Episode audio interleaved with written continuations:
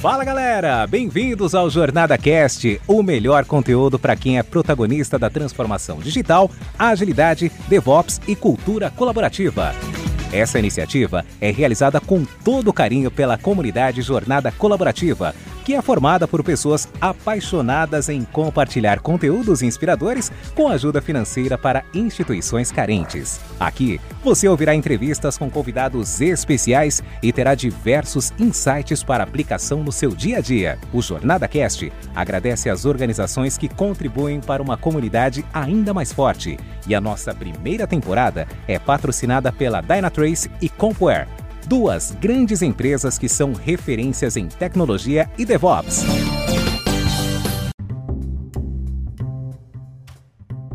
A gente vai falar hoje, vai falar agora de MVP ou dicas para você criar um MVP que seja campeão, né? O que a gente vê no mercado às vezes, a galera acha que MVP é qualquer porcaria que você entrega. Ah, MVP, entrega porcaria. Será que isso é verdade? Então, para falar sobre isso hoje, a gente tem um timaço aqui, uma galera que abraçou a jornada colaborativa, que abraçou a jornada Cash. Eu, meu nome não está aparecendo aqui, eu sou Antônio Muniz, vocês estar, tá, já deve ter falado meu nome aí no outro episódio, está tranquilo, mas a gente vai ter aqui uma apresentação rápida dessa galera incrível que aceitou participar e trocar experiências. Meu amigo Bruno aí, o cara da Bahia. Fala aí, meu amigo Bruno. Fala de você rapidão para a galera te conhecer um pouco mais. E aí, pessoal, é, boa noite. Queria agradecer a oportunidade que o Jornada me deu, o Muniz fazendo o convite. É, atuo como facilitador já nesses últimos anos na, na empresa Solutes.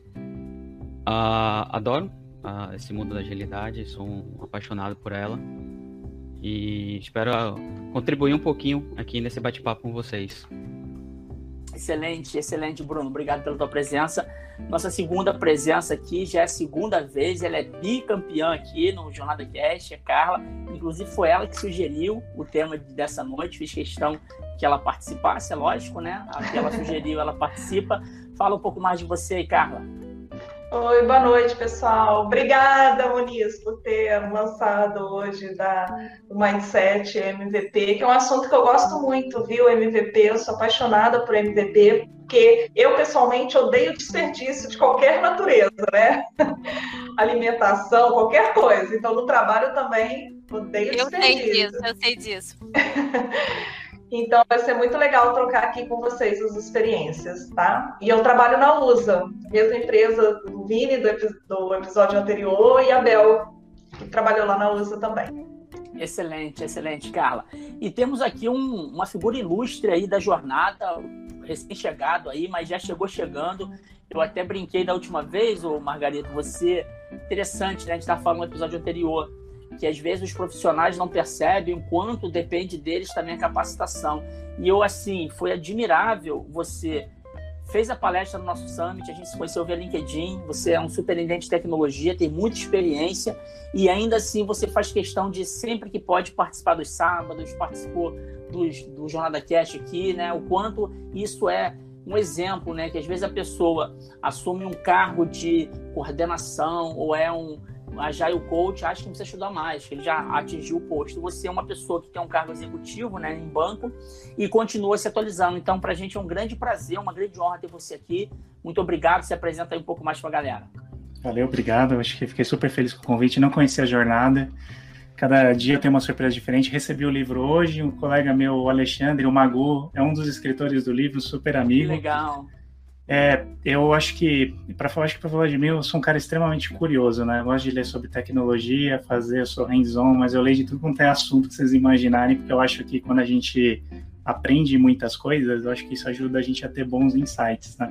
E você falou um tema interessante, que uns 10 anos atrás, quando eu fui me veredar pela carreira de gestão, acho que a grande dúvida que eu tive era se eu negava o que eu era, né? Eu sou um cara técnico, né? Eu gosto de mexer, e ao mesmo tempo eu gostava de gente, gostava de, acho que liderança foi acontecendo. E eu decidi criar um arquétipo novo, né? Já que não tinha no lugar, eu falei, eu vou criar esse novo arquétipo, apostei naquilo ali, e acho que até hoje eu não mudei e valeu super a pena.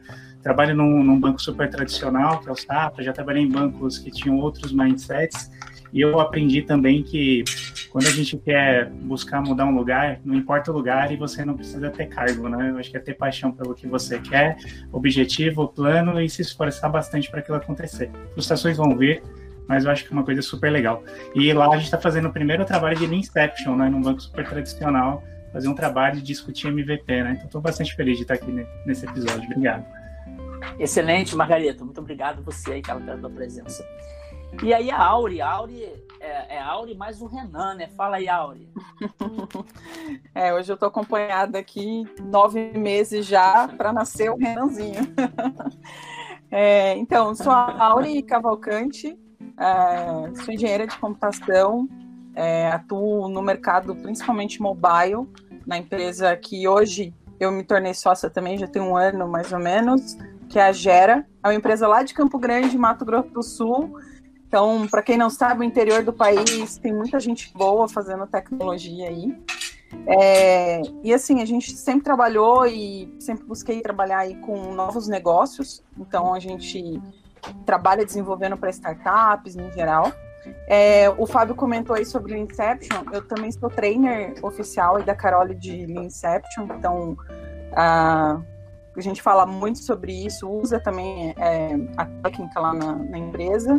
Mas é isso, hoje bora falar aí dessa paixão que é construir MVPs, né?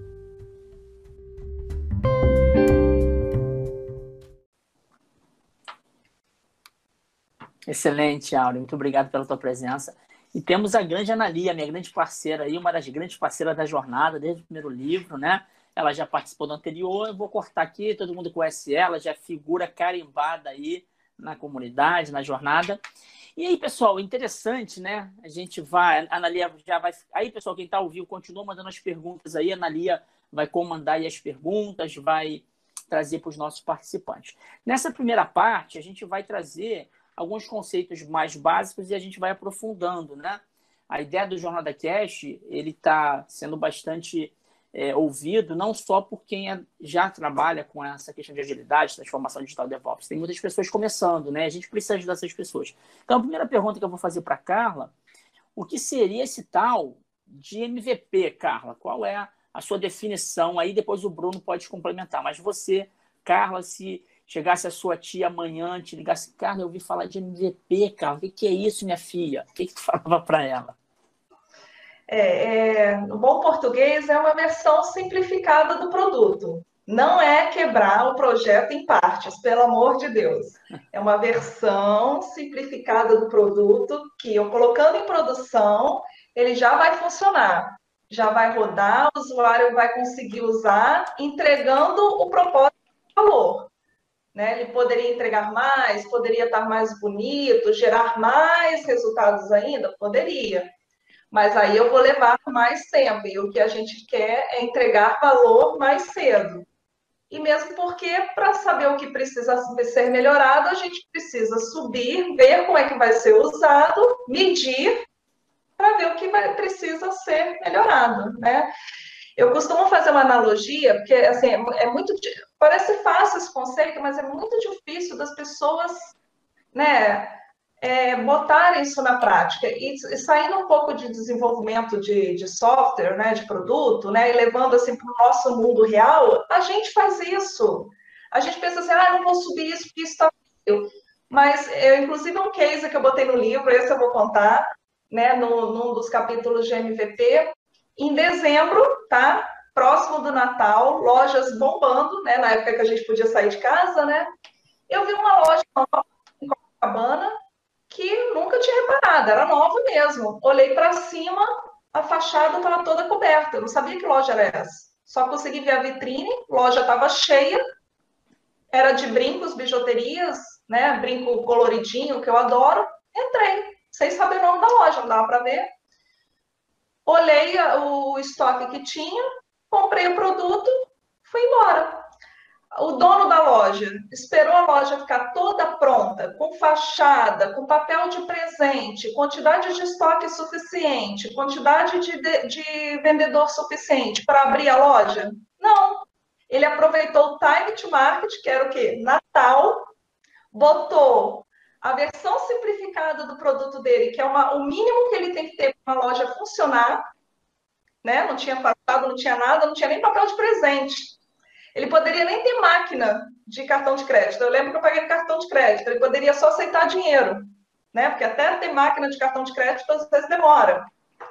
mas ele lançou a versão simplificada da loja dele. Ele não sabia a quantidade de demanda, ele não sabia quanto que ele ia precisar de estoque, ele não, ia, não sabia quanto que ele ia precisar de vendedor. Ele tinha duas vendedoras que não aparentemente não estavam dando conta, mas que depois ele, ele aprendeu para saber quantos vendedores ele vai ter que ter para suportar. Então, ele entregou o valor mais ele ganhou dinheiro mais cedo, ele não, ele não esperou a loja ficar toda pronta para ganhar valor. Então, isso na nossa analogia, né, fora de desenvolvimento, é um MVP, né? E eu uso muito isso com os meus clientes, com o meu comercial, porque eles sempre vêm assim, ah, eu preciso disso, faz isso. Não, aí vem aquelas perguntinhas dos porquês, né, da, do, do Jornada Cash passado. Mas qual é o problema que você está querendo resolver? Mas por que, que a gente tem que fazer isso? Nossa, se eu fizer isso, eu vou ter que mexer na arquitetura toda, vai levar não sei quanto tempo, eu não tenho gente para fazer isso agora. Então, eu vou descobrindo, descobrindo. Não, o isso que você quer, esse problema que você está querendo resolver, eu vou fazer isso e já atende. E aí a gente sobe, eles veem que atende e a gente começa a medir e ver se precisa melhorar ou não. Porque se eu for mexer na arquitetura toda, fazer aquela solução que eles querem, de repente o negócio não fica nem no ar por muito tempo. A operadora, a gente trabalha com operadora, às vezes que é aquilo por pouco tempo, né? Às vezes vem um presidente muda tudo, às vezes vem um vírus que para o mundo inteiro, né? E a gente desenvolveu à toa, gastou dinheiro à toa, usou recurso naquele momento à toa, né? Então é o MVP está muito no meu dia a dia mesmo. Hoje mesmo eu fiz propostas de MVP sequenciais, vários, para o meu cliente. hoje mesmo, hoje mesmo de manhã. Excelente. Eu gostei muito desse exemplo que você colocou no livro, né? Que ele é bem didático. E a gente precisa ser didático, né, pessoal? Se a gente quer mostrar o caminho, né? A gente, como é, uma pessoa que gosta do conteúdo, a gente que é líder de, de time, né? Ou até como nosso colega do lado, a gente sendo didático, explicando os porquês fica mais fácil, né? Aí, o Bruno, eu quero ver você. A Carla se empolgou tanto, ela é tão apaixonada que ela falou o que é, já deu exemplo, já falou tudo, né? Quero ver o que sobrou para você. O que você complementa aí? É, ficou bem difícil. Carla, é, eu posso falar também, aproveitando esse, fazer esse complemento, que é um, um teste de hipótese do negócio do, do cliente. Então, você tem que entender cada cliente, cada pessoa, ela tem um objetivo no seu negócio. Então, você vai fazer um levantamento do, desse objetivo, o mais simples possível, que atenda aquelas, aquela é, expectativa dele. Então, você vai reunir aquelas informações, você vai identificar as pessoas principais da, da, daquele círculo do, de negócio dele e vai montar uma hipótese, que é justamente isso. Você vai ver o, o, o mínimo possível para dar um retorno para ele o mais breve. Então, uh, você tem que ter a sensibilidade de realmente identificar qual é o propósito do, do, do negócio, quais são as pessoas e se aquelas pessoas realmente é, farão uso da, daquele produto. É, você tem, precisa identificar a, a questão de, do, do, do MVP. É, por um exemplo, vou pegar um exemplo aqui que todo mundo já conhece, que é o famoso cupcake.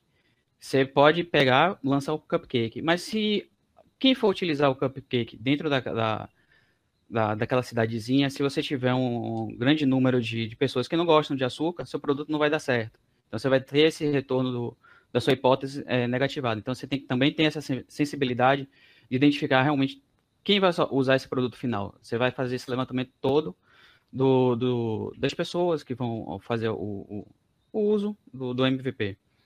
Eu acho que tentei complementar um pouquinho de tudo que foi dito pela Carla. Excelente, aí, mas... excelente. Olha que interessante, né? Como é que o que a gente acredita na jornada, o trabalho colaborativo, né? Aqui a gente não combinou a resposta a Carla deu, o Bruno não sabia, e ele usou uma palavra muito importante para o MVP, né? Que é a hipótese, né? O que o exemplo que a Carla deu lá do dessa loja, o cara tinha uma hipótese, cara, essa loja vai vender brinco, isso, isso. Pô, vou esperar passar o Natal, que é a melhor época. Vamos, vamos. Isso é MVP. Mas ele entregou com qualidade, ele entregou o produto direitinho. Não, é, não era um brinco mais ou menos. Não era né, um negócio direitinho, com um papel de presente. Então, é isso que às vezes no mercado as pessoas não entendem. Né? Acha que MVP pode ser porcaria. Não, cara. É algo que pode não estar no último no último formato, na última versão, mas, cara, já vai entregar um valor tão bom para o cliente que pode ser que ele fale, tá bom assim, não precisa nem inventar muita coisa, né? Ou também, o MVP ele pode mostrar que aquilo não vai dar certo. E é melhor saber logo do que a gente ficar gastando energia. Então, muito legal, pessoal. Então, resgatando aqui, esse é um conceito. Por que, que ele é importante? Né? Porque o mundo está mudando tão rápido. Né? Eu, eu lembro que a gente antigamente achava que quanto mais planejar era bom, porque eu tinha a certeza da execução. Só que agora, quanto mais tempo eu planejo, mais perigoso é. Né? Se eu demorar muito planejando, o mundo está girando e aquilo que eu estou planejando dá mais certo. O MVP ele cobre um pouco dessa lacuna, né? dessa necessidade. E aí eu queria ligar agora com a segunda pergunta, passar para a Auri e depois para o Margarito. Auri, pensando, eu sei que você tem muita experiência, né? É, quais as dicas que você daria na sua visão do que você já passou de experiência, até você das facilitações que você já fez de Inception, né? Dicas práticas, vamos pensar, né? O nosso ouvinte aqui, o nosso participante já sabe que o MVP ficou claro, né? A Carla e o Bruno explicaram muito bem. Dicas práticas para quem amanhã, por exemplo, na tua empresa que ainda não fez isso, ou a gente está querendo ajudar pessoas aqui, poderia dicas práticas, assim, um passo a passo, na tua visão, que seria simples de fazer, né? Seria o MVP de usar o MVP, entende? Como é que eu faço amanhã para usar o MVP? Qual dica que você passaria para os nossos ouvintes? Boa. É, o que eu gosto sempre de trazer para os clientes em geral, né? E aí, pegando o gancho do que o Bruno falou, a, a sua ideia, ela pode até ser boa, né? Uma ideia, ela é válida, mas ela só se torna realmente usável, assim, real, quando você coloca na mão de quem tem aquele problema e a tua ideia está tentando resolver um problema. Então, é, sempre que eu chega um cliente novo comentando alguma coisa que quer construir um MVP, vem as famosas perguntas, né? Qual é o problema que você quer resolver, né? Qual é a pessoa ou qual é o público que tem esse problema? É, essas perguntas elas são super importantes para você conseguir definir aí qual é o mínimo que você vai entregar de produto ou de serviço, de solução que seja, para atender ou resolver aquele problema. E aí vem o que é mais difícil, às vezes, a gente se desapegar da solução, né? Tem um termo que a gente usa bastante, que é love the problem, not the solution, né? Ame o problema, não a solução. E isso é super difícil. Então, acho que a primeira dica que eu daria é desapega da solução, foca no problema, né? E aí, a segunda dica é: esse problema realmente existe? Né? Esse problema é latente? É, você já fez uma pesquisa? Você já perguntou? Eu já, já participei de alguns startups weekends e eles são insanos e são maravilhosos exatamente por isso. Porque em, um, em dois dias, mais ou menos, você tem que construir uma MVP. E aí, o que eles, os mentores, os que eles mais cobram da gente é isso. Existe o problema? E quem são esses clientes ou pessoas que têm esse problema? Vamos lá, agora sim, vamos tentar construir uma solução, e aí, pegando o que o Bruno falou, uma hipótese de solução, para tentar validar, e aí eu gosto muito mais da outra palavra, invalidar. Porque quando a gente valida ou busca a validação, Excelente. você força o resultado. Então, eu sempre gosto de falar assim: vamos tentar invalidar esse, essa hipótese. Porque se você está tentando validar, você vai forçar. E aí, se você força, talvez aquela solução ainda é aquela idealizadora, aquela sonhadora, e você não traz uma solução que realmente vai resolver um problema ou que tem um público aí latente, necessitando daquela solução. Então, acho que, para mim, essas dicas é, são as que eu sempre trago, porque é muito difícil, a gente gosta da solução, a gente tem amor a ela. E acho que a primeira coisa é desapegar. Desapegar dessa solução é o mais difícil, principalmente no meu ramo, é, acho que a Carla tem isso também, que são clientes que nos contratam para desenvolver. E aí você ter esse é, argumento, conversar com eles, explicar que o mundo hoje mudou, que a gente sai né, da ideia que vira uma hipótese que tem que validar, aprender com ela, é, é muito difícil mesmo. Mas assim, a gente está conseguindo. Aos poucos aí as pessoas estão entendendo e tem vários bons exemplos de MVPs que é, falharam, né? E depois pivotaram, entenderam que tinha que ir para outro lado e foi dando certo. Aí uma outra dica que eu sempre falo, essa é a mais doída de dizer, e aí entra um pouquinho que a Carla falou de é, não investir tanto, né? Por isso construir um MVP, que é se for para falhar, falhe rápido, né? E além de falhar rápido, aprenda com isso. Então, antes de você fazer um investimento, sei lá, de 200, 300 mil para construir um produto, faz um investimento menor, né, com para entregar aí um produto que realmente possa ser utilizável, que tenha um valor, né, para o usuário final ou para aquela pessoa que tem aquele problema e que tenha esse encantamento nos olhos, que até no, treinamento de Inception a gente fala, né, o fator wall, né, é. que tem que, caraca, brilhou os olhos e resolveu meu problema. É, mas se não der certo, poxa, que você gastou o mínimo possível, né? Que você investiu o mínimo de esforço. Eu não falo nem só de dinheiro, mas esforço intelectual, esforço do seu time, de alguém que está ali te acompanhando para construir um, uma primeira versão de um produto. Então, se for falhar, fale rápido e aí vem a sequência. Aprenda com isso. E aí vai melhorando nos seus próximos MVPs ou ideias que vão surgindo aí.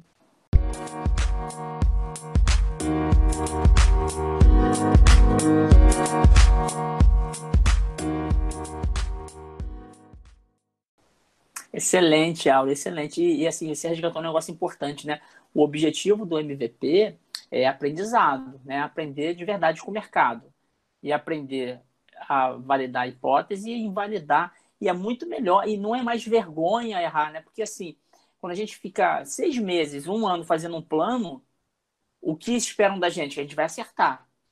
Então, é, é, é, louco isso, né? Eu, eu, dava aula de gestão de projetos no MBA no passado, PMBOK. Gente, planejamento é muito importante, vamos lá. Cara, mas isso gera uma carga tão grande que tu não pode errar. Pô, tu ficou um ano. O cara vai falar assim, mas tu ficou um ano planejando, cara, e agora deu errado. O MVP é justamente o contrário. Eu faço o que é possível, bem feito, e entrego a bola, mas não há aquela cobrança excessiva de que eu tenho que acertar. Eu tenho que aprender né? Tem que ter a hipótese. E aí, Margarito, você, pela tua experiência aí que você tem no uhum. mercado e agora até nesse novo trabalho que você está fazendo e está iniciando lá, uhum. queria que você comentasse também, pela tua visão, tá dicas práticas aí que você está usando, que você podia compartilhar com a galera. Tá bom, eu vou trazer em cima dos erros que eu tive, que foram vários no passado, Ótimo. que eu, eu venho trazendo algumas coisas. Eu, eu vou complementar, a Áurea pensando nas sessões, né? Na hora que o grupo vai começar a discutir lá o produto para tentar descobrir o mínimo viável. Tem uma coisa que eu aprendi com o tempo, que você precisa tirar viés de grupo. O que, que acontece? Às vezes você pega um monte de pessoas que pensam do mesmo jeito. Então, uma das coisas que a gente aprendeu é tirar viés de grupo. Como que tira?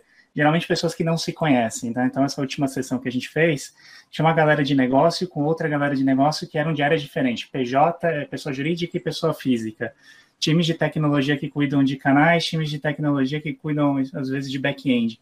Na hora que você coloca todo mundo junto, começa a sair umas coisas muito legais, né, na hora que vai se discutir sobre o problema. Às vezes eu descubro que tem problema que eu não tenho problema, ou tem itens que fala, pá, eu acho que de fato o problema que a gente quer resolver é esse aqui, né? Então acho que essa é uma, uma dica bacana.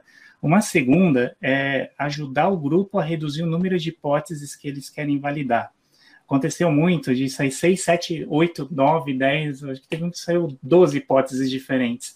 Será que se eu tô com 12, será que não é muita coisa, né? Se eu tenho 12 hipóteses, eu não vou precisar de 12 objetivos, não sei quantos indicadores e quantas features, né, para conseguir fazer todos esses indicadores, né, features, funcionalidades que você quer fazer para validar. Então, ajudar o grupo a reduzir o número de hipóteses é uma boa também para chegar no MVP. E aqui, até para a gente ter segurança psicológica, né, das pessoas não se sentirem ceifadas de dar ideias ou não, a gente não costuma ir cortando de, de vez, né? Deixa as pessoas, né, colocando as hipóteses. E aí entra um papel fundamental, que eu acho que a terceira dica é que é ter um bom facilitador. E ele não pode estar dentro do time, participando, definindo produto, projeto. Ele tem que ser aquela pessoa imparcial, que faz perguntas, boas perguntas, que quando ela enxerga conflito, eu vou dar um exemplo. Duas pessoas começaram a discutir forte, e às vezes acontece nessas sessões, né? Pô, mas isso não é verdade e tal. Ele é a pessoa que às vezes pega um terceiro e fala: o que, que você acha da opinião do, destes dois, né? Então ele ajuda esse tipo de coisa. E facilitador não precisa ter idade, ser mais velho, mais novo. É uma, é uma pessoa geralmente que tem uma. Ela tem uma ela tem uma boa empatia, né? Eu não sei se empatia na, na essência existe, assim, eu consigo estar no lugar daquela, mas ela tenta se colocar no lugar para fazer uma pergunta que ajuda as pessoas a saírem daquilo ali. E eu vou dar mais uma dica que eu achei que é muito legal. Às vezes, mesmo fazendo tudo isso, sai um monte de hipóteses, as pessoas querem fazer o máximo viável, né? O máximo produto viável que acontece. E aí tem uma técnica legal, é você dar Tá no mudo, Margarida, ficou no mudo aí. Perdão. É, legal. É, que é uma técnica de restrição que eu acho muito legal. Restrição gera inovação. Eu, nos últimos 10 anos, trabalhei em banco, e geralmente banco, às vezes, a restrição financeira, ela não é a coisa que... Ela, ela não atrapalha, às vezes, né? Que se você provar que tem um retorno, às vezes você consegue o orçamento, mas ela é ruim. Ficou de novo no mudo. Deu um ruim Opa, aí. ela... Vou tirar a mão do teclado aqui. Então, então, às vezes, o excesso de orçamento disponível te tira essa habilidade de restrição, inovação e chegar numa coisa que você quer validar. Então, uma das coisas que a gente às vezes faz, não nessa organização, mas na que eu estava, é você, por exemplo, eu tenho três hipóteses, aí você dá um dinheirinho na mão de cada um, você só consegue escolher um, uma. E dá para o grupo não tem como, as pessoas escolhem. Isso aqui é muito parecido quando você vai comprar carro. Eu lembro quando eu comprei, uma vez que comprei um carro zero, você vai no concessionário, você quer todos os opcionais. Aí começa, eu quero direção, eu quero corrida suba, eu quero alarme, eu quero isso, eu quero multimídia. Aí ficou o dobro do valor do carro. Você fala, cara, não consigo pagar. Então, aí você começa a pensar em qual problema você quer resolver. Eu quero ir trabalhar. Preciso de ar-condicionado? Poxa, moro num lugar frio, não preciso. Ah, mas importante para mim é subir o vidro. Então aí você vai lá e escolhe. Então você escolhe o teu mínimo, né, para resolver o teu problema. Então são coisas que foram acontecendo que, que funcionaram muito bem, tá? Excelente, Margarito. Você falou um negócio que realmente eu sinto falta na prática aí. Às vezes a gente não sabe escolher muito bem a pessoa que vai fazer a facilitação disso, né? Porque, é, assim, às vezes a pessoa até faz um treinamento, né, de o Leanception, por exemplo, lá do Carole, bacana. Mas conhecer a técnica né? Saber usar a técnica é uma coisa, agora ter é, esse essa prática da facilitação, eu acho que às vezes falta, né? E você falou muito bem. E dependendo de quem você, o público que você vai fazer isso, né? Se for um público mais sênior, né? Às vezes você vai facilitar isso com diretoria, vice-presidente. Se a pessoa que facilita não tiver uma segurança muito boa do que está fazendo, ela vai aceitar todas as ideias só dos vice-presidentes diretores, né? E aí, se não tiver segurança psicológica. Então, eu acho que é bem por aí. O, o, no teu caso aí, é, esse exemplo que você está fazendo nesse banco entrou agora, é, é, misturado também nível hierárquico, ou só negócio TI? Como é, que você está fazendo? É, a gente misturou tudo. Tem diretor, quer dizer, tem superintendente executivo, que no, no banco lá é um cargo de diretor, né? Tem analista de sistema júnior, pleno, tem sênior, tem de tudo que vocês imaginarem. E aí, como que a gente fez? Né? O nosso facilitador, é um, talvez vocês conheçam, chama Nicolas Gutierrez. Né? Eu acho que ele é um dos trainers também da Carole. E ele está no banco há um mês. Então, foi bom, porque como ele não conhece as pessoas, ele não tem viés de cargo, de poder, né? Porque toda, toda empresa tem lá o ciclo de poder, ainda que não tenha cargo, sempre ah. acaba acontecendo. E algumas pessoas se afetam com isso, né? Eu, eu, particularmente, eu nunca liguei, mas tem gente que, por causa de valores de família, acaba esse negócio de hierarquia importante, né? Mas ele não tem, isso foi super bom. O que, que a gente fez para funcionar bem? Eu fui junto, né? Eu sou o assistente dele, né? Eu sou o cara que faz os boards, eu que pego os dados. Qual que é a ideia ali? Se acontecer alguma crise de da cultura ter algum tipo de problema, aí a gente usa a cultura para mudar a cultura. Aí eu entro no cargo que eu tô, não pelo cargo que eu tenho, mas é como que eu uso para as pessoas ouvirem para a gente mudar a forma como a gente faz. Ajudar com que uma pessoa que entrou lá agora consiga ser ouvida. Isso é mundo real, tá? É o que vai acontecendo. Eu não tô. Então a gente vai, vai fazendo esses exercícios, mas tem sido muito legal, tem sido muito legal ter muita gente diferente. O que eu achei bacana, os diretores que estão lá, os superintendentes, gerais, gerentes, ninguém tem, ninguém tem esse negócio de cargo. Isso está muito legal. Eles ouvem, discutem, tá num grupo mesmo para buscar um, a solução de um problema. Isso está sendo bem legal e vou falar foi uma super surpresa para mim e para o Nicolas que está lá um mês ele imaginou que era uma coisa totalmente diferente então está sendo bem legal é também ele está se sentindo super poderoso porque você como assistente né qualquer coisinha olha para você tu resolve a parada lá mas seja, seja, assistente de Leanception que eu acho que é onde aprende mais né? é né? aprende com muito, certeza muito. com certeza mas interessante aqui né pessoal quando a gente fala de MVP também tem aquele viés de explicar os porquês. Aí eu vou passar para você, Analia. É, passa muito rápido, sempre falo isso, né? Já deve ter pergunta aí, tem uma tem do episódio monte. anterior. Tem um monte. Queria passar para você, você fala rapidinho um pitch da pergunta que eu vou te passar, que está aqui na minha pauta, que acho que é importante, e você já emenda nas perguntas, você escolhe um para responder, e se alguém quiser complementar. A pergunta é a seguinte, Analia, e aí quem quiser depois complementar, complementa. É, por que hoje é tão, é tão importante esse negócio de MVP, né? A gente falou o que é, falou de como começar, mas assim, se a gente der clareza por que, que isso é importante hoje, né? Ela até falou um pouco, o Bruno falou, hoje, até falando de pandemia, por que, que é tão mais importante do que antes, né? E se você quiser responder, já linkar com outra pergunta aí, vai que é tua, minha amiga. É, primeiro, eu acho que assim, a gente está no mundo de mudança, né? Muito grande mudança. Então a gente não pode ter, a gente não tem certeza de nada. Então, acho que tem isso. Eu acho que a gente tem precisa testar hipóteses, né? Porque não tem jeito, você não tem certeza. Então, e a grana tá, é curta, né? Cada vez mais curta. eu acho que quando o Fábio, quando o Margarito falou essa questão de restrição, restrição já não é uma opção. já é algo que se impõe à realidade brasileira, né? Então eu acho que a gente precisa realmente, é, quando a Carlinha falou esse negócio de contra-desperdício, aqui em casa também é tudo negócio de desperdício, não é só para a vida da gente, né? A gente tem que levar para a empresa, né? Então é, acho que a gente precisa de MVP, acho que a gente não consegue viver sem mesmo quando a gente fala, quando a gente fala de produto digital, inovação, quando a gente fala também de é, o que a gente chama de sistemas de informação, né, que não necessariamente são produtos inovadores ou produtos digitais, sistemas que já não tem que buscar requisitos, né? Mesmo ali você precisa aplicar um MVP porque tem muito desperdício ali, sempre teve, né? A gente fazer aquele escopo, né? né? Hoje em dia a gente precisa pensar mil vezes antes de é, a gente precisa ser mais enxuto né, o tempo todo. As empresas precisam crescer e investir mais em outras coisas, né? A gente tem um outro mindset.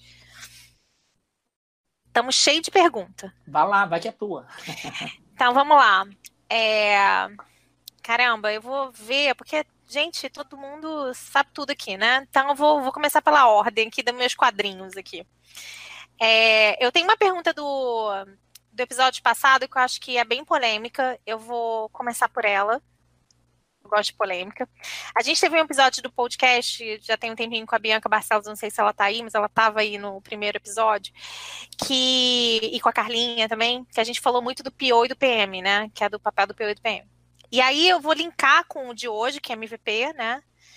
Que a Rosana Carvalho perguntou o seguinte: que é para a gente falar um pouquinho sobre a questão do negócio e da estimativa. Então, por exemplo, a gente tem um MVP. Mesmo que seja um MVP, a gente tem que dar uma estimativa, né? Isso sempre é uma briga entre TI e negócio, né? Como é que vocês fazem essa ponte quando vocês definem um MVP? É algo top-down, né? Que tem uma estimativa e vocês encaixam o MVP ali? Ou primeiro vê o MVP e vê se cabe? É, deixa eu perguntar pela ordem dos meus quadrinhos, Carla. Vai que é tua. Muniz, o que, que eu falei? antes da gente entrar. Eu ia te fazer uma pergunta difícil, mas se quiser eu respondo. Não, vou, vou tentar responder, vamos ver se ajuda. Como é que eu faço, Analia? Eu vou botar a minha que aí vai com um pouquinho de bagagem já com o time também, né? Conhecendo um pouco do, da arquitetura do meu produto, o que, que a gente já está acostumado a fazer de históricos de entregas passadas, né? Então eu, eu monto meu MVP assim. Por exemplo, até hoje de manhã eu fiz um para minha cliente, eu leio, acho que ela não está aí hoje, está muito tarde hoje. Eu, eu fiz três MVPs sequenciais, como se fosse uma melhoria do outro, né?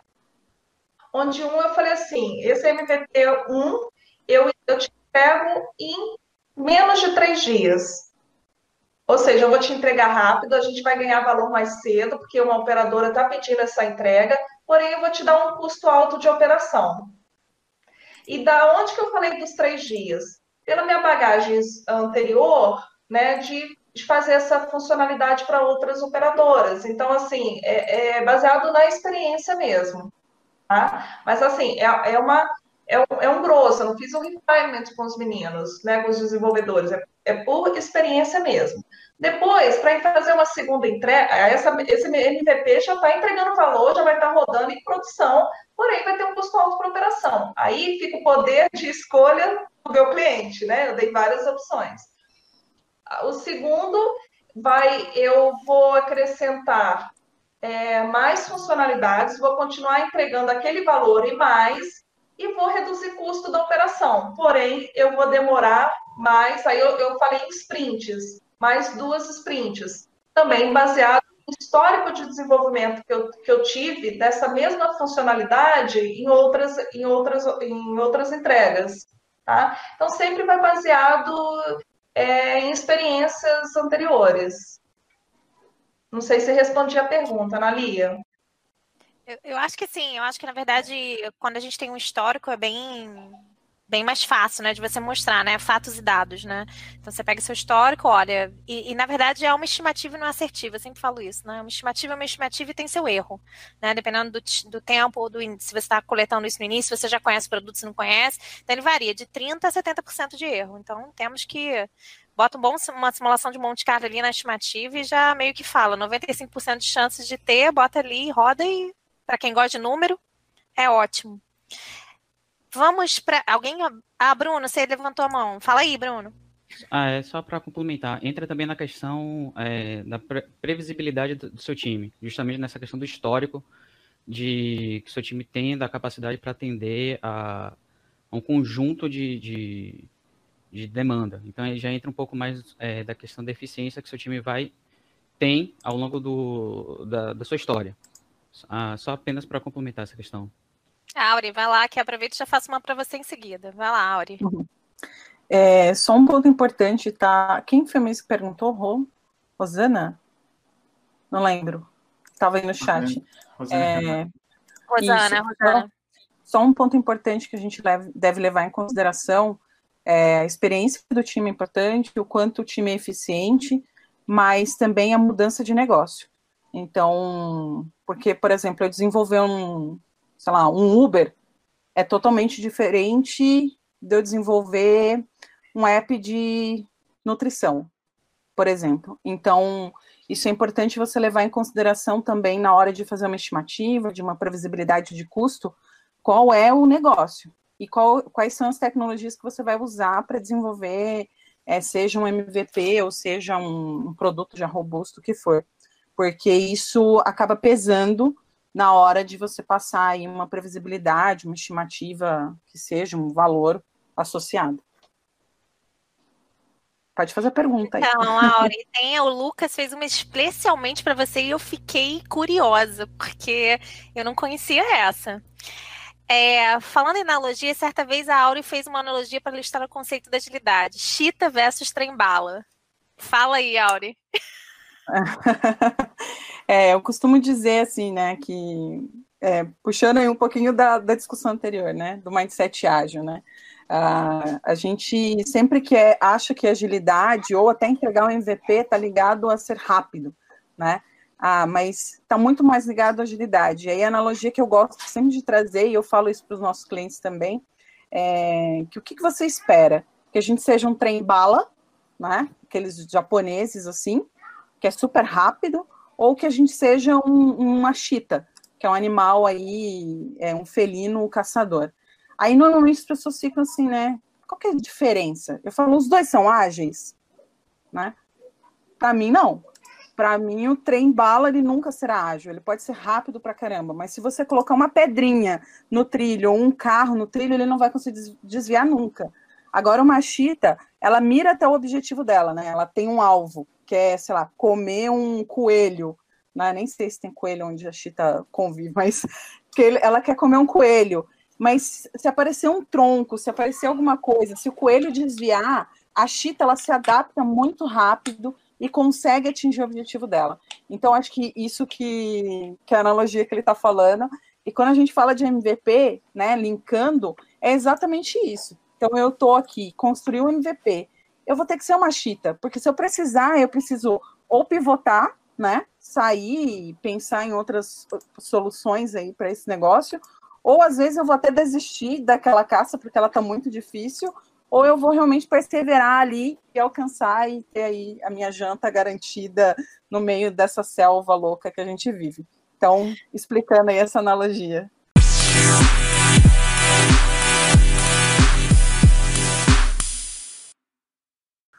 Muito bom. É, Bruno, MVP, o Marco Leite fez essa pergunta. Eu eu realmente não, não saberia responder. Vamos lá se eu te botei no fogo, Bruno. MVP e tática, porque você está depois no meu quadrinho. São a mesma coisa? Quer dizer a mesma coisa? MVP e tático? Não conhecia essa palavra tático aí. MVP tático. É, a palavra tático eu também eu desconheço, peço até desculpas, mas. Algo conceito, tático, né? É. É, é, mas o conceito, a definição do, do, do MVP é você atingir aquela expectativa do, do, do seu cliente o mais rápido, rápido, entre aspas, possível. Então, você tem que colocar aquela hipótese que foi levantada é, junto ao, a, aos clientes, é, você tem um retorno o mais rápido possível daquele, daquele pedaço do produto que você colocou em produção para ele. Então, por definição, não sei se a questão do tático que ele fala é nesse sentido. É, deve ser a questão tática. Auri, quer, Auri e Carlinha querem complementar? A Auri primeiro, depois a Carla. É, acho que uma, uma questão tática que está muito ligada ao MVP e que algumas pessoas talvez. Eu não sei se é isso a, a pergunta, tá? Mas me parece ser. É, que muitas das vezes a gente acha que construir um MVP é só colocar aquele produto mínimo no ar e esperar se ele vai dar certo, se vai dar errado e tal. E aí eu trago aqui um conceito que traz um pouco desse tático operacional ou tático da, da, do negócio, que é a gente não esquecer das métricas associadas ao MVP. Então, a gente chama aí as métricas do pirata. Desculpa, vocês vão rir de mim, mas é aquele ar do pirata, sabe? Então, o que a gente fala que a gente, quando está construindo MVP, por mais que ele tenha que ser factível, né, que é, ah, eu consigo realmente fazer isso, ele tem que ter um valor, né, ele tem que dar para usar, ele tem que ter esse fator O, mas ele também tem que ter algo que são, ah, como que eu aprendo, né? Eu coletei os dados lá e eu vejo se esse MVP deu certo ou não. E uma das coisas importantes que eu falo taticamente, de negócio mesmo, é a gente não esquecer dessas métricas do pirata. Aí, fazendo uma ideia, que é aquisição, né? Ou seja, eu tenho que adquirir pessoas para que elas usem, eu tenho que ativar essas pessoas, eu tenho que tentar reter elas, eu tenho que gerar uma referência, né? E eu também tenho que gerar receita. Então, por exemplo, num, a gente aprende isso muito quando roda ali em startup, que é, cara, o MVP ele tem que gerar é, retorno, né? Ah, pode ser um retorno financeiro, dinheiro mesmo, pode ser um outro tipo de retorno que o negócio está esperando, mas ele tem que ter um retorno. Não pode ser simplesmente, é, no meu caso ali, um, alguns clientes eles vêm e falam assim, ah, não, para mim o sucesso do MVP vai ser na hora que eu tiver um milhão de downloads eu falo, tá, mas o que um milhão de downloads vai dizer se o seu negócio, se o seu MVP deu certo ou não? Só vai importar na hora que realmente as pessoas ativarem, né? Eu adquiri mil pessoas, mas, sei lá, 10 pessoas ativaram, 10 pessoas fizeram login, cadastro, né? Dessas 10, uma só está usando de fato, ou seja, você conseguiu validar seu MVP? Provavelmente não, né? Então, passar por essas métricas também são super importantes, tá? O Fábio, acho que quer falar. Carlinha, você quer falar alguma coisa antes do Fábio? Que você levantou a ideia. Depois o Margarito pode falar. Não, é que eu não sei se a pessoa quis perguntar se era conhecimento tácito, mas aí o é, é, falou que era, que era tático é. mesmo. Que o tático lá, tem a experiência né, da pessoa. Ah, eu não sei se é um vocabulário que a gente usa em banco, no Itaú a gente usava muito o termo tático. Eu vou colocar o cenário aqui para vocês entenderem. Eu, alguém tem um problema, uma nova feature que ele precisa colocar no produto, coloca uma restrição de prazo, por exemplo, se colocar isso aqui em um mês no ar, aí uma área de arquitetura, por exemplo, fala, cara, a solução ideal seria essa aqui, que é duas vezes o tamanho. Só que para colocar no ar logo, faz uma solução que é a metade do tamanho, mas tem às vezes algum débito técnico, isso a gente chama de tático. Na minha visão, na minha opinião, respondendo o Marco, eu acho que um tático pode ser um MVP se ele respeitar os três itens, né? É valioso para a organização, traz grana, né, ROI. Ele traz uma experiência que o cliente precisa, e ele é execuível, né? Eu consigo fazer ele em tecnologia sem, obviamente, expor segurança, coisas do tipo. Então, na minha opinião, alguns táticos são MVPs.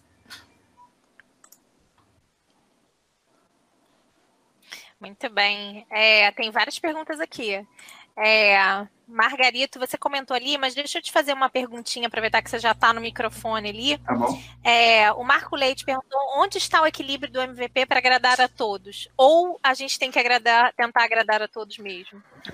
O, o Marcão traz comigo, eu acho que ele trabalha comigo. Né?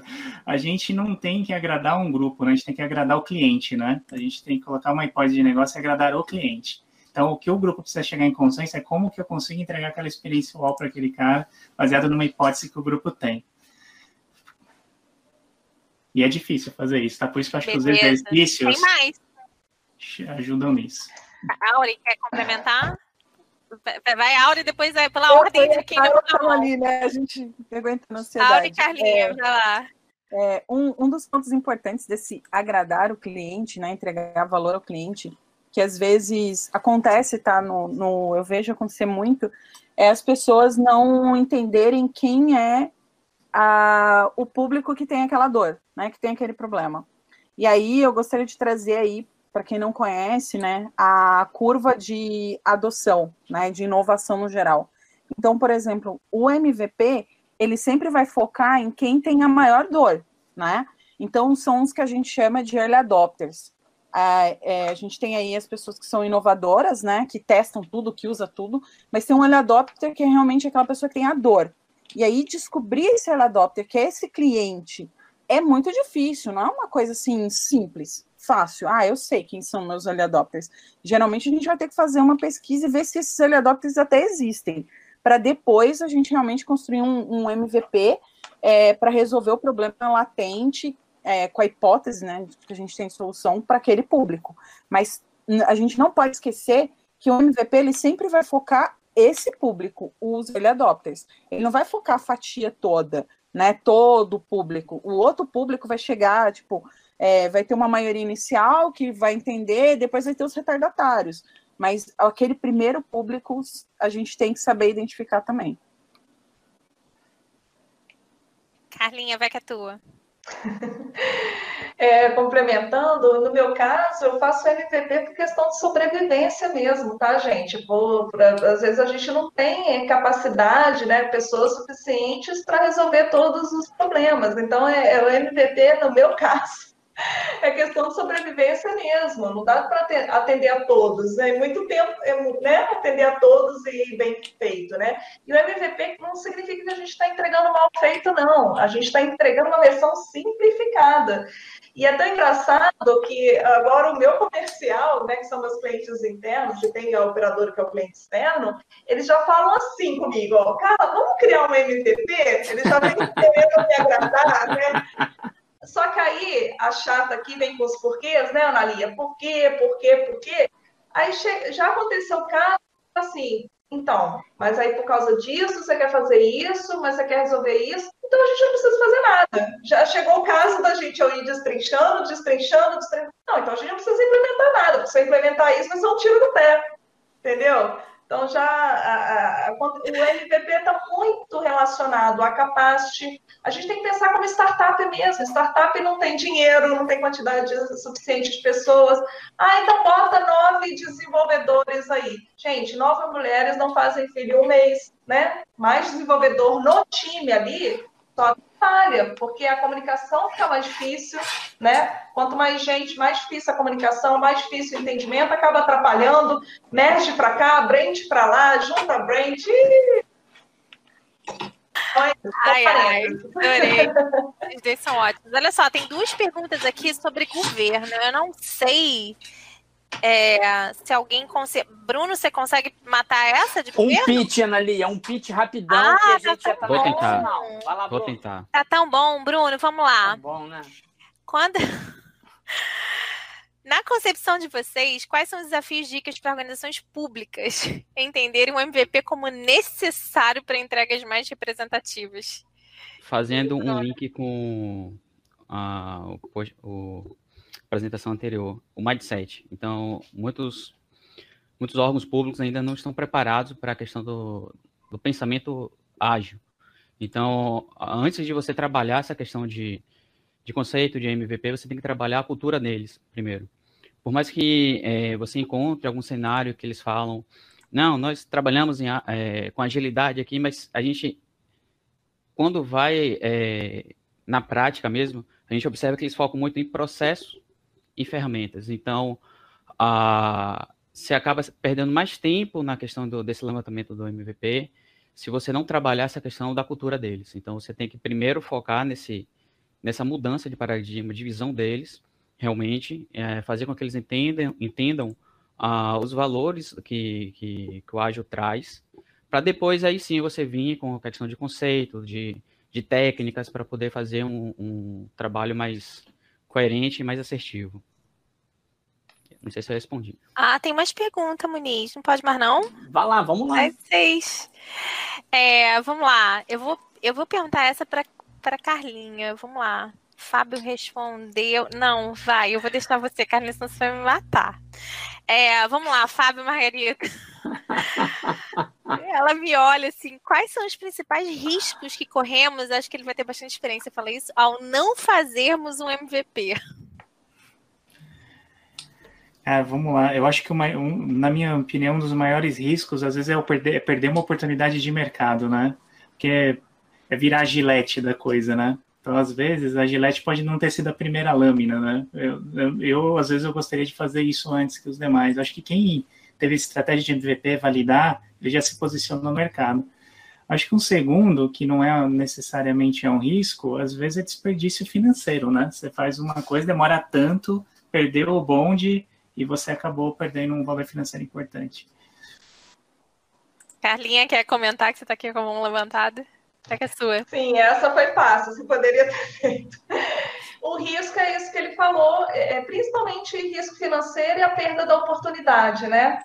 De, do valor no momento certo, no time certo. E aconteceu isso comigo, não no passado, no final do ano passado, na USA também, mesmo cliente pedindo para implementar uma coisa que para eles parecia simples, para a gente não ia ser, porque ia mudar muito a arquitetura, sugeri uma solução muito mais simplificada, assustaram, mas atendia, entregava valor, e que bom que eu fiz assim, porque três meses depois, a operadora acabou com esse produto. Se eu tivesse implementado a solução não MVP, eu acho que provavelmente eu ia estar implementando ainda.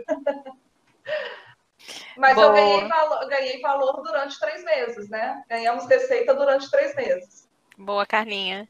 Eu vou pegar um, vou pegar um que é uma pergunta boa do Marco Leite. Ó, tô continuando. É, vou perguntar para a Auri essa. Acho que ela vai responder bem. Marco Leite perguntou: MVP orientado ao, ao funcional somente ou pode haver MVP técnico? Vai lá, Auri. É, MVP técnico seria, sei lá, vou modelar só o banco de dados aqui e ver se dá certo? é, só técnico, só com coisas técnicas. É. Alguém já testou? De repente, por exemplo, a gente já fez. É, quer ver uma validação que eu vi um cara fazer uma vez? Ele fez uma coisa que foi só uma página simples que tinha um botão. Esse botão era só um contador não fazia nada. Ele só queria validar se tinham pessoas interessadas ali. É, cara, entregou valor, valor mesmo, assim, era um produto, alguma coisa? Não, não era. Era só um botão, sabe? Era, então, assim, a única coisa que ele implementou foi quero contar quantas pessoas vão clicar nesse botão. E aí, nesse clique, ele validou que existia uma necessidade para aquele negócio. E o negócio é tão tosco, assim, falando, tá? Não sei se vocês já ouviram falar, mas o nome é namoro fake. E aí, sério, e o cara criou depois, construiu uma primeira versão melhorzinha aí do, do MVP. É, mas assim, uh, eu não vejo você criando somente, sei lá, vou criar toda a estrutura de banco de dados e não vou entregar nada que, que eu possa pelo menos medir, né? Que o, o lance do MVP é esse, eu vou construir, eu vou medir e vou aprender. Então, se eu não consigo nem ao menos medir alguma coisa, é isso ficar só no, no back-end, alguma coisa assim, cara, eu não consigo enxergar isso como MVP. Acho que o MVP tem que passar pelo esse build, measure e learn, né? Vou construir, vou medir e vou aprender. Carlinha. Ah, Carlinha. Eu acho que ajuda aí na resposta também, não sei se tem a ver com técnico, por exemplo, um MVP técnico para entregar logo, faz tudo mocado. Eu entreguei tudo mocado. Aí depois vai constrói uma API, né? Constrói um banco de dados, vai na questão técnica aperfeiçoando. Mas se você for construir uma arquitetura, banco de dados, API, você não vai demorar dois dias. Você vai demorar muito mais. Um mocado, de repente, você faz dois dias.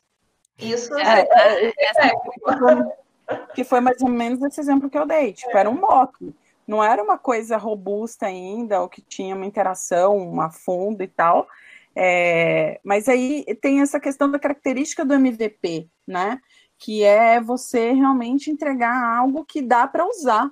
E aí, assim, cara, às vezes o mock não necessariamente você consegue usar, né? E aí talvez tenha esse conflito aí de, de conceito do é. que é o MVP. Olha que eu consigo, hein? Eu consigo usar é. Eu faço mock nos meus MVPs. Não, é, eu também faço, mas deixa eu até falar. A gente usa mock também, mas é, eu só gosto de pensar nisso, tipo, cara, é, vou conseguir medir, né? Se eu conseguir medir no mock, maravilha, então eu vou conseguir aprender alguma coisa ali. Isso aí. Deixa eu te, antes de passar a palavra para o Fábio, que eu acho que ele trouxe um monte de gente aí com esses jargões ali do banco, mas é, eu vou falar uma coisa, eu já vi né, empresas fazerem um, um MVP arquitetural, né? Isso eu já vi. Pra, é uma funcionalidade, como a Auri falou, que é uma funcionalidade pequena, uma entrega que normalmente não tem um valor tão grande para o usuário, mas para validar uma arquitetura. Vai lá, Fábio, que você tem aí conhecidos aí bastante nesse webinar. Tá bom, eu vou, eu vou inferir aqui o que o Marco tá. Acho que é a pergunta dele que está por trás. O Marco ele é um arquiteto funcional lá que trabalha com a gente. Então, para ele, quando ele fala funcional, assim, são as capacidades que um banco tem, né? Eu vou comprar um produto, originação, contratação. Talvez o que ele está falando como item técnico seria uma capacidade de TI para TI. Então, vamos supor que eu quero validar se o banco adotaria um sistema de mensageria, de push, e-mail e tudo mais vale a pena investir numa capacidade inteira dessa ou eu gostaria de fazer um negócio mais simples? Sei lá, vou usar um parceiro para mandar e-mail por mim, né? Mas eu crio uma camada para todo mundo usar. Que aí eu acho que aí caberia talvez no conceito do MVP, ele passa por tudo, né? Acho que eu tenho uma hipótese, eu tenho um objetivo, eu quero que 30% dos desenvolvedores utilizem, né? E eu tenho um indicador. Aí eu faço fio a pavio aquela funcionalidade com o mínimo possível, que seja obviamente usável e execuível. Eu acho que neste caso, acredito que sim, poderia se encaixar no MVP. Se ele estiver falando por camada, aí eu acho que não, porque aí você está fazendo faseado, né? Diferente de um MVP, né? Que é o cara inteiro, né? Você por fase. Vai lá, Auri, tá no mudo. Você queria falar alguma coisa? É, que é o que ele falou, né? O MVP ele busca a fatia toda, é. né? Não só uma base, mas sim a é, entregar tudo de ponta a ponta realmente. Aí faz mais sentido. Muniz, acho que tem uma pergunta do D.A.O. que eu não sei o nome, mas está lá. Pode fechar essa? Vamos, vamos fechar para o pessoal Gente, tá muito bom de... isso. Tá muito bom aqui. É, vamos fechar para o pessoal ter tempo, Analia, de dar o recado Despedir, final. né? Tá bom. Gente, e eu não ficar muito mais do que uma hora lá no Spotify, tá. porque senão fica muito grandão. É... Eu vou colocar uma pergunta do D.A.O. Depois me diga quem é aí é, que ele falou o seguinte: como evitar a armadilha do over-engenharia, over né? Você fazer muita engenharia do MVP. É, quem quer responder? Eu vou deixar isso livre.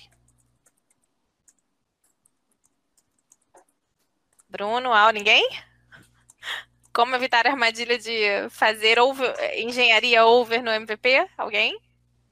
Ixi. Eu posso, eu posso, posso responder. Vai lá, eu, eu acho que é usando tudo que a gente falou aqui sobre MVP. Coloca hipótese, tenta buscar o menor possível, entregar no, no, no, menor tempo possível, algo viável. Eu acho que a própria técnica, ela acaba levando você a não fazer o engineering, né?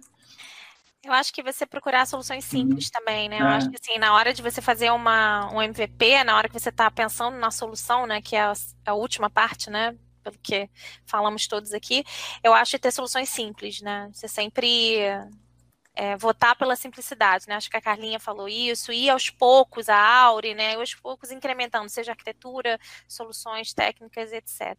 Gente, amei, quero ficar aqui eternamente. Vai que é sua, Muniz. Boa, Analia. Analia é demais, tá vendo? Ela arrebenta. A gente vai marcar outras aí, pessoal. A gente vai. A gente já faz dois episódios por noite, justamente porque é muito conteúdo bacana, né, cara? Daqui a pouco eu vou ter que fazer, começar às sete da noite, fazer três episódios, quem sabe, Analia? Você que é minha grande parceira e quem sabe a gente faz isso, né? E serão três episódios. Pessoal, olha que bacana, né? Eu sempre falo isso, conhecimento, quando a gente troca, duplica para os dois lados, né? Aqui multiplicou. Olha quanta coisa bacana a gente aprendeu, né? Eu acredito até que, pensando quem está nos assistindo até agora, aí o Wagner, hoje eu vou chamar você para pensar no sorteio aí, cara, para agilizar. Mas assim, é, vamos dar o primeiro passo, né, pessoal? Porque realmente é um desafio, né? Imagina no setor público, imagina naquela empresa que tem muito dinheiro, igual o Fábio falou. Você não vai falar de MVP, o cara, cara, imagina, o funcionário público, o cara pode falar assim: ah, aqui a gente não tem problema de dinheiro, porque a, a Carla lembrou bem, o MVP ele surgiu na startup porque os caras tinham dinheiro para trabalhar meses, semanas. Então, cara, é mínimo do mínimo. Por exemplo, eu gosto de falar do, do WhatsApp, né? Imagina se fizessem um plano perfeito para sair tudo que tem hoje. Não é ficar, fizeram pequenininho, SMS, foto, vídeo, tá, tá, tá, né? É isso. Então, experimenta, né? Eu acho que a dica é essa. Vamos experimentar, a gente vai errar. Mostra resultado. Acho que no final, se a gente mostrar resultado desse trabalho diferente, que é entregar MVP contínuo, né? Aí as pessoas vão ver, pô, que legal, ó. pô, a Carla fez diferente, o Margarida fez diferente, o Bruno fez diferente, a Aula fez diferente, a Nani fez diferente. Opa, o Muniz fez diferente. Que legal. Aí você ganha pelo resultado, né? A Nani vai lembrar bem, o primeiro livro do DevOps, pessoal, fiz um ano há algumas semanas, era um maluco aqui chamando um montão de gente. Esse cara, um montão de gente falou não e nem respondeu. Essa doida da Nali aceitou e outros 32 doidos aceitaram. Agora, ó, cada post-it é um livro. Olha isso, que maluquice. Nós já lançamos seis, vamos lançar 15. Esse ano ainda lançar mais 10, né? Foi um livro, um MVP, que era uma maluquice, podia ter dado errado. Então, eu acho que é isso. A gente pode, na nossa vida profissional, a gente pode, na nossa vida familiar, inovar, fazer coisa, faz. Aprende com erro, faz melhor. A gente está aprendendo pra caraca com os livros aí. Quanta coisa a gente está mudando, né? Na comunidade e tal. Eu acho que é isso. Nas empresas também. Às vezes a gente fica com, muito com medo de pedir autorização para o chefe do chefe. Cara, combina com o colega do lado. Vamos fazer. Não anuncia para ninguém, não. Faz, cara. Entrega diferente. Nem fala que usou nada. Entrega diferente. Entregou valor, o cliente fala, cara, que maneiro. É um relatório novo. Não chama de MVP, não. Toma, filho. Ó, na semana que vem tem outro pedaço. Nem fala de MVP. Quem sabe, tu entregando o resultado continuamente, né? Eu acho que é isso. Fica o um resumo do que vocês falaram, né? Vamos entregar, vamos aprender e vamos ajustando. E aí, para a gente encerrar de verdade aqui, pessoal, eu. Ô, Wagner, meu filho, você tá aí, cara? Precisa fazer sorteio. Eu prometi, cara. Dois livros, senão vou apanhar. Dois é, summits aí, se tu puder. Aí, enquanto tu ah, deixa. Você quer fazer o sorteio primeiro? O pessoal se despede depois. Acho que é melhor, né, Wagner? Fala aí, você que manda agora, cara. É o cara, Maravilha. Ô, Muniz, vamos fazer o seguinte. É, eu vou pedir o pessoal já digitar no chat aquela coisinha bacana. Boa. E você pode pedir o pessoal despedir. Eu volto, Eita. faço o sorteio e e pronto. Aí é rápido, bom que o pessoal vai, já vai colocando, tá? Show, pede aí então. Então, assim, gente, é bem simples. No chat agora, enquanto o Muniz dá a palavra para cada um dos palestrantes de hoje, digitem no chat aí, por favor, é, como você está se saindo. Tá, desculpa, como você está saindo desse evento de hoje que foi maravilhoso, com uma palavra só. gente, eu vou filtrar aqui, por isso estou pedindo esse tempinho, tá? Então, digita uma vez só, ok? Aqui a gente trabalha na base da confiança, tá? Então, digitem no chat aí, no chat oficial, ok, gente? Quem tiver lá no YouTube, volta para cá, para a gente poder pegar ah, as pessoas que vão digitar. Muniz, eu vou recolhendo aqui, no final eu volto para o sorteio. Legal, meu amigo. Então, pessoal, muito obrigado mais uma vez aí. Foi uma noite incrível, né? Dois episódios esse do MVP, então, muitas dicas quentes. Aí eu vou seguir minha ordem aqui. Bruno, aí dá um tchau para a galera e dá os seus contatos se a galera quiser falar contigo aí, quiser continuar esse papo aí fora daqui. Vai lá, meu amigo. Obrigado. Nada, é, eu que agradeço. Novamente, eu vou agradecer a vocês. Foi um aprendizado incrível aqui para mim. Ah, essa troca de que eu tive com vocês. Ah, meu LinkedIn é Betassis, é, e o meu Instagram é Bruno underline Tassis. E muito obrigado e até a próxima. Valeu, Bruno. Ó, o Bruno, pessoal, vai ficar gravado aqui, vai ficar no Spotify. Ele é da Bahia. Já se prepara aí, Carla, Margarito, Auri, Auri, Wagner. A gente vai lançar os novos livros, até o de produto que vocês participaram lá na Bahia, beleza? A gente vai rodar o presente. Está com saudade, né? A gente está fazendo ao vivo o, o, o Summit Online, mas a gente gosta de fazer o presencial, né? De vocês aqui, vocês não participaram aí, na Analia está em vários, foi comigo. A gente gosta de dar camisa da comunidade, cada um leva um livro que é, a gente autografa, é legal. Então, na Bahia, quem manda na Bahia é o Bruno. assinaturas. Isso. Na Bahia quem manda é o Bruno, então ele vai agitar lá. Vou lá, Bruno, vou lá na 400 pessoas. A gente vai no final de semana, ali. A gente vai aproveitar fazer sábado o evento e domingo a gente vai para a praia lá. O Bruno vai ser o nosso comandante. Então já fica aí o compromisso, né, Bruno? Já começa a ver local lá. Ou no segundo semestre esse ano, se não der, primeiro semestre do ano que vem, beleza? Tô, já fica beleza, combinado. Todos aí. convidados para comer uma carajé. Podem vir. Show, beleza, show. Adoro o pessoal de lá. Manda um beijo pra galera. e aí, grande Carla, já é, é a segunda vez. Vamos ter outras aí contigo. Dá um tchau pra galera, dá os seus contatos aí. Nossa, tem tantos exemplos, né, Muniz? Mas na hora, né, com a pressão do horário aqui passa rápido, a gente esquece alguns, mas bora fazer, bora fazer outros, né? Adorei, gente, sensacional. E só interessante, Muniz, essa questão do, do time, né? Por exemplo, agora com a pandemia, quem não era digital, né? Teve Se virou. na marra. Ah, eu tenho um projeto de transformação digital que vai durar três anos. Cara, eles tiveram que fazer em semanas. E fizeram com certeza MVP. Porque o planejamento ia dar três, três anos. E eles tiveram que fazer, senão eles iam morrer. Por isso que eu falo que MVP é questão de sobrevivência, né? Mas enfim, eu vou para a eu continuo. E muito obrigada, Analia, Muniz e meus colegas que compartilharam tantos, tantas experiências aí. Aprendi bastante com vocês. Obrigada. Valeu. E aí, nosso novo grande amigo da jornada aí, Fábio Margarito, dá um tchau para a galera, seus contatos aí. Valeu. Galera, pra, eu acho que para a gente crescer, a gente precisa ter contato com gente inteligente e com assuntos diversos, né? Essas pessoas às vezes nem estão mais vivas, né? Estão nos livros, estão nesses encontros que a gente tem aqui. Eu acho que a jornada é um desses lugares que a gente encontra pessoas fantásticas aqui, assim como no nosso dia de trabalho. Eu acho que a dica aqui, impactem as pessoas que estão à volta de vocês, né? Nunca deixe uma ideia, alguma coisa para dentro, porque a melhor coisa é quando a gente expõe, alguém coloca um ponto de vista diferente. Vocês me encontram mais no LinkedIn, que eu acho que é o canal que eu mais gosto de usar, é Fábio Margarito, gosto de escrever, compartilho bastante coisa, e mais uma vez, obrigado ao grupo, foi super rico aqui, muito bacana. Excelente. Falar em escrever, cara, você tem que escrever um, um, livro da jornada, cara, tem que participar aí, todo mundo aqui com o autor, cara. Também vou te mandar, vou te mandar mensagem dos livros em andamento, tem um do Business Agility, a gente está pegando alguns executivos para dar um olhar, vou te mandar. De repente tá você olha lá e participa, vê se estiver faltando alguma coisa, escreve um capítulo lá, já dá uma revisão. Já que você gosta de escrever, é assim. Falou, dançou. valeu. Obrigadão. Valeu, valeu, Margarida. E aí, a Auri, que eu não conhecia, amiga da Analia, eu lembro que a Analia, não, tem que colocar a Auri no livro de produto, Muniz, não sei o que, não sei o que lá, fiz mal propaganda. Eu falei, tá bom, vem. Auli, muito obrigado pela participação no livro. E aqui também dá um tchau pra galera aí. Que honra, hein? Nossa, fico até com a bochecha vermelha aqui.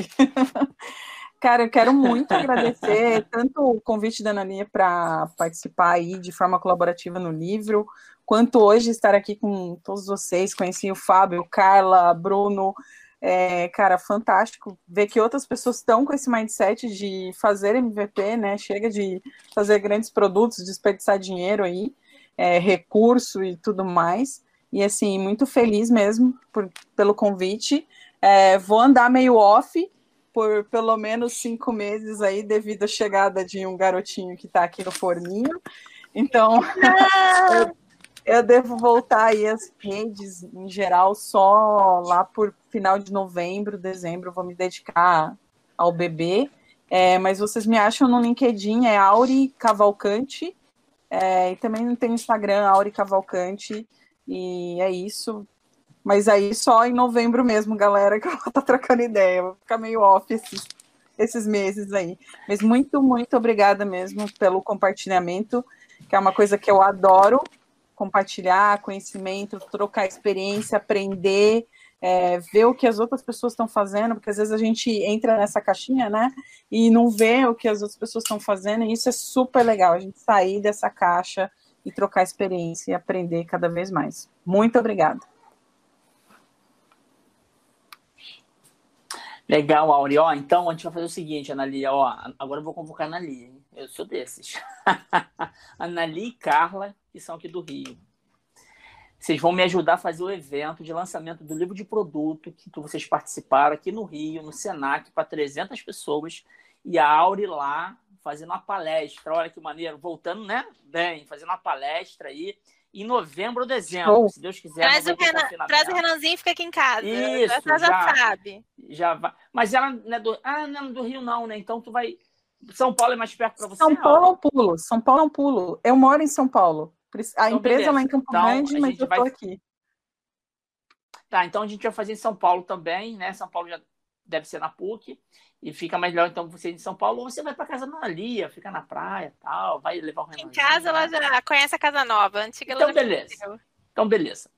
Muito obrigado, Áurea aí. A gente vai. Assim, a gente gosta de juntar as pessoas para fazer o lançamento dos livros, pessoal. A gente vai ter 10 livros para lançar. Tem que fazer evento, cara. Em Ba- na Bahia, a gente vai fazer Rio, São Paulo, BH e Floripa. Mas aí agora, como é o último episódio, quer dizer, como é o segundo episódio, a Analia vai se despedir aí, dar os contatos dela. Obrigado, minha amiga Analia. Dá um tchau pra galera aí. Gente, tchau. É um aprendizado, é uma honra. Eu sou super sortuda de ter essas pessoas assim sempre em volta em um aprendizado. Muniz, sempre agradecer você por me, me colocar nessas coisas malucas aí, que me geram muito aprendizado, muitas pessoas queridas. É, a Margarita te conhecia, foi excelente. O Bruno é muito bom, entendeu? Foi muito bom ter essa, essa conversa com vocês. Gente, eu aprendo muito, eu tenho que agradecer mesmo. E uma delícia o bate-papo. Por mim, eu ficava 24 horas aqui. Excelente, Analia. Muito obrigado, minha amiga. Você é uma grande parceira aí. Se você gostou desse podcast, deixe seus comentários e acompanhe a comunidade Jornada Colaborativa nas redes sociais e Metaps. Os links estão na descrição. Assine também o podcast Jornada Cast para não perder nenhum episódio da série. Ah, e se você também quer contribuir, compartilhe esse episódio nas suas redes para que possamos crescer ainda mais. Um grande abraço e até o próximo episódio. Moderador das perguntas: Wagner Drummond. Designer: Rodolfo Colares. Organização e edição: Bruno Jardim e Doni Matias. Fundador da Jornada Colaborativa: Antônio Muniz.